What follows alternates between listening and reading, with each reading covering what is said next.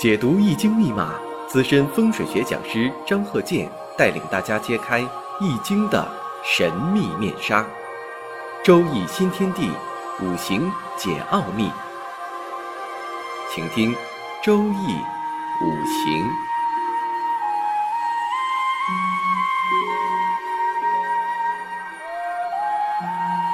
上山微电台荣誉出品。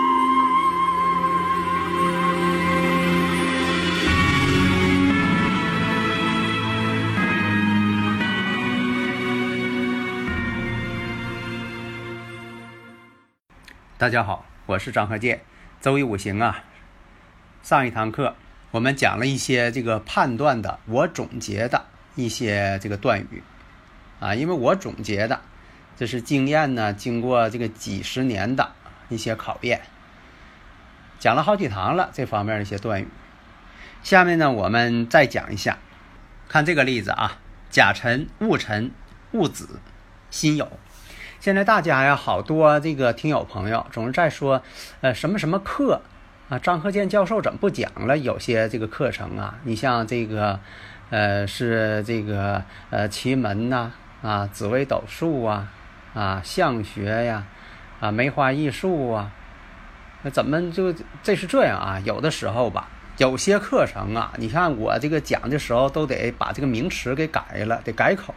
为什么得改口呢？其实我也觉得很困难，不得不改呀。有些这个名词啊，它不当讲，我只能说的改口或者不讲了。这就打个比方，你像说这个地方呢，呃，就不准说这个词。啊，你像说的到人家那个呃入乡随俗，到人那个呃地方了，你就不能说这句话，那咱就不能说。所以啊，你看我讲这些知识啊，其实是很辛苦。你别看就说的讲这个，呃，十几分钟啊，二十几分钟，其实我是这个挺辛苦的讲，我还得把这些这个例子呢筛选出来，啊，讲一些精髓。啊，下面呢我们看啊，刚才说这个例子是甲辰呐、戊辰呐、戊子啊、呃辛酉。假如说这是一位女士，那这个时上呢就透有伤官星了。你像这个戊土，它这个戊子日嘛。啊，没有这个穷物子，也无苦更深。虽然说是这么说，但是你得全盘分析。首先，时上呢，它是一个辛酉辛金呐。那戊土对辛金呢，那就是伤官呐。因为这个古人就这么规定的，我生者阴阳相反，我生者就叫伤官。那我们再看一下这个年上呢，有个七煞，这就变成了。伤官跟七煞之间，他们是一个相克的关系。为什么说年上这个甲木，它变成这这个与呃辛金是相克的呢？那金克木嘛？那为啥说它又是七煞呢？那甲木跟戊土之间，我克者为官煞呀，五行相同的，那就是相克，就叫七煞偏官呢。那现在来讲呢，你看这个偏官星，如果把这个偏官星当做自己的男朋友、老公、丈夫。那这个呢，甲木呢，在这个尘土上，那有的说了，这算不算入木呢？如果说在这个辰戌丑未，只要有这种情况，这就是沾边了。所以呢，判断的时候不是非黑即白，它是呢根据这个质变和量变，任何事物都有这个质变量变，而不是突然间的质变。这个呢，就像说这个房屋勘测一样，它根据每个角度的不同啊，比如说差。三度或者三度以上，是用这个替卦也好，是吧？或者是直接用下卦也好，是这样的。啊，分析的时候它就存在一个质变跟量变的关系。但是呢，有的时候就差一线，它马上就变了。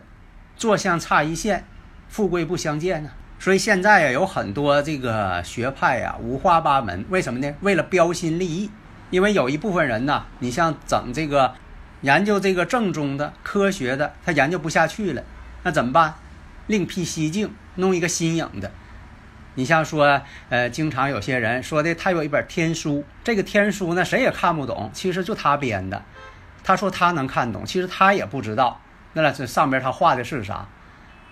但是呢，给人感觉好像说他是，呃，独一份了啊，那就他懂吗？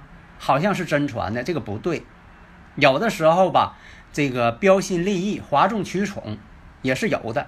你像我讲这个用卫星地图勘测法，这个确实是我创立的。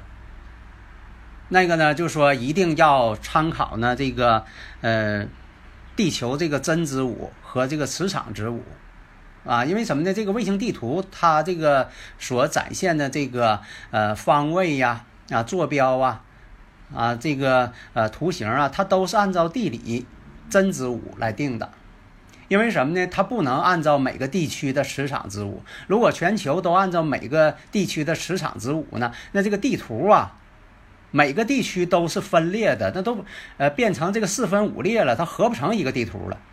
所以它只能是统一为啊这个地球真之物。那这个你在判断的时候呢，就得加上这个磁场，就是当地的磁偏角。但不是说的所有勘测都变成。这个真之舞，因为什么呢？现在的这个所谓的地理师他做不到。为什么说我说做不到？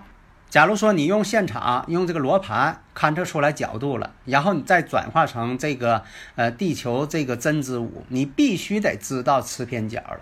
而且假如说你说我用这个立竿见影的方法，就说这个古代呀，这个立竿见影，那个时候呢，因为这个指南针的发明啊，并不是说的这个呃几千年前它就发明了。你像我讲这个鉴真东渡，为什么说几次这个鉴真东渡都失败了呢？据这个史学家考证，当时这个指南针不成熟，没有真正的指南针，所以有的时候航海呢就容易偏离。这也就说明了，在这之前，在这个鉴真东渡之前呢，这个指南针并没有完全这个成熟。所以说那个时候也谈不上说的这个呃检查什么磁偏角啊，又是拿罗盘的磁针呐。那个时候是立竿见影，这个呢就是在正当午时，必须是午正啊，正当午时的时候立个杆子，然后看这个杆子的影来确定呢真正的南北。这就出现问题，假如说这个时辰要错过了或者提前了，你就不好计算。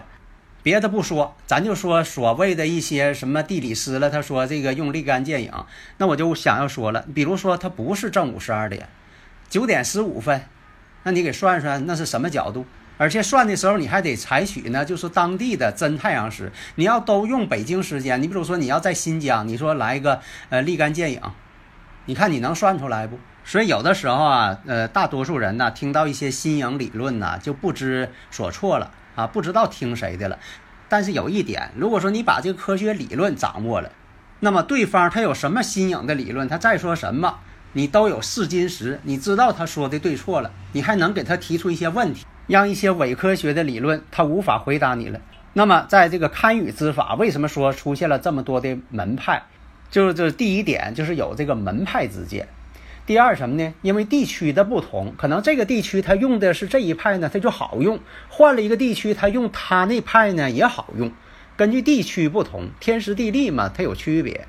第三点呢很关键，就是什么呢？在这个指南针没有完全成熟的情况下，他们用的是呢这个地球真子午，就是太阳之午。地球真子午，它形成的理论呢，它是依据于地球的真子午形成的。后期呢，有这个指南针出现之后，它依据的是磁场之物，所以说有的时候派别呢啊出现了一些分歧。这就好像啊，呃，有的人呢，他用这个太阳运行的这个阳历作为这个呃时间参考啊。你像这个二十四节气，它是阳历啊，这一定要记住。另一个呢，他有的人呢是用这个阴历为参考，这样就产生了一些误差。那你说这个到底哪个准确呢？你像按照这个阴历过日的人呢，他也过了几千年了；按照阳历生活的人呢，他也过得挺好。这就像算题一样，你说你用这个方程所解出来的得数，跟算术方法呢，它解出来的呢，可能也一样。但是有一点，你用方程解的呢，可能是多组解；算术方法呢，它得出来就是一组解。当然呢，我还建议呢，你用代数方法，它更为简便嘛，而且解还多。就好比说，你有这个指南针，你不用啊，非得去呃到正午时间到外边去立个杆子去，啊立竿见影去。如果碰着阴天，你怎么办？那么刚才说到这个五行，其实我讲别的时候吧，你可以把这个思维呀，呃想到这个五行啊。你说这个一心二用了，哎，你要能一心二用啊，你已经达到这个水平了。那这个五行呢，甲辰戊辰戊子辛酉，就代表什么呢？婚姻，至少。两次婚姻，而且呢，这个在这个没成婚之前，感情呢不知所措，也不知道是呃自己有没有个目标。像碰到这个马年呢、戌年呢、戌土啊，那都会出现问题。至于说出什么问题，那就是具体问题具体分析，它不是说一概而论的事儿，并不是说有云彩就下雨。好的，谢谢大家。登录微信搜索“上山之声”，让我们一路同行。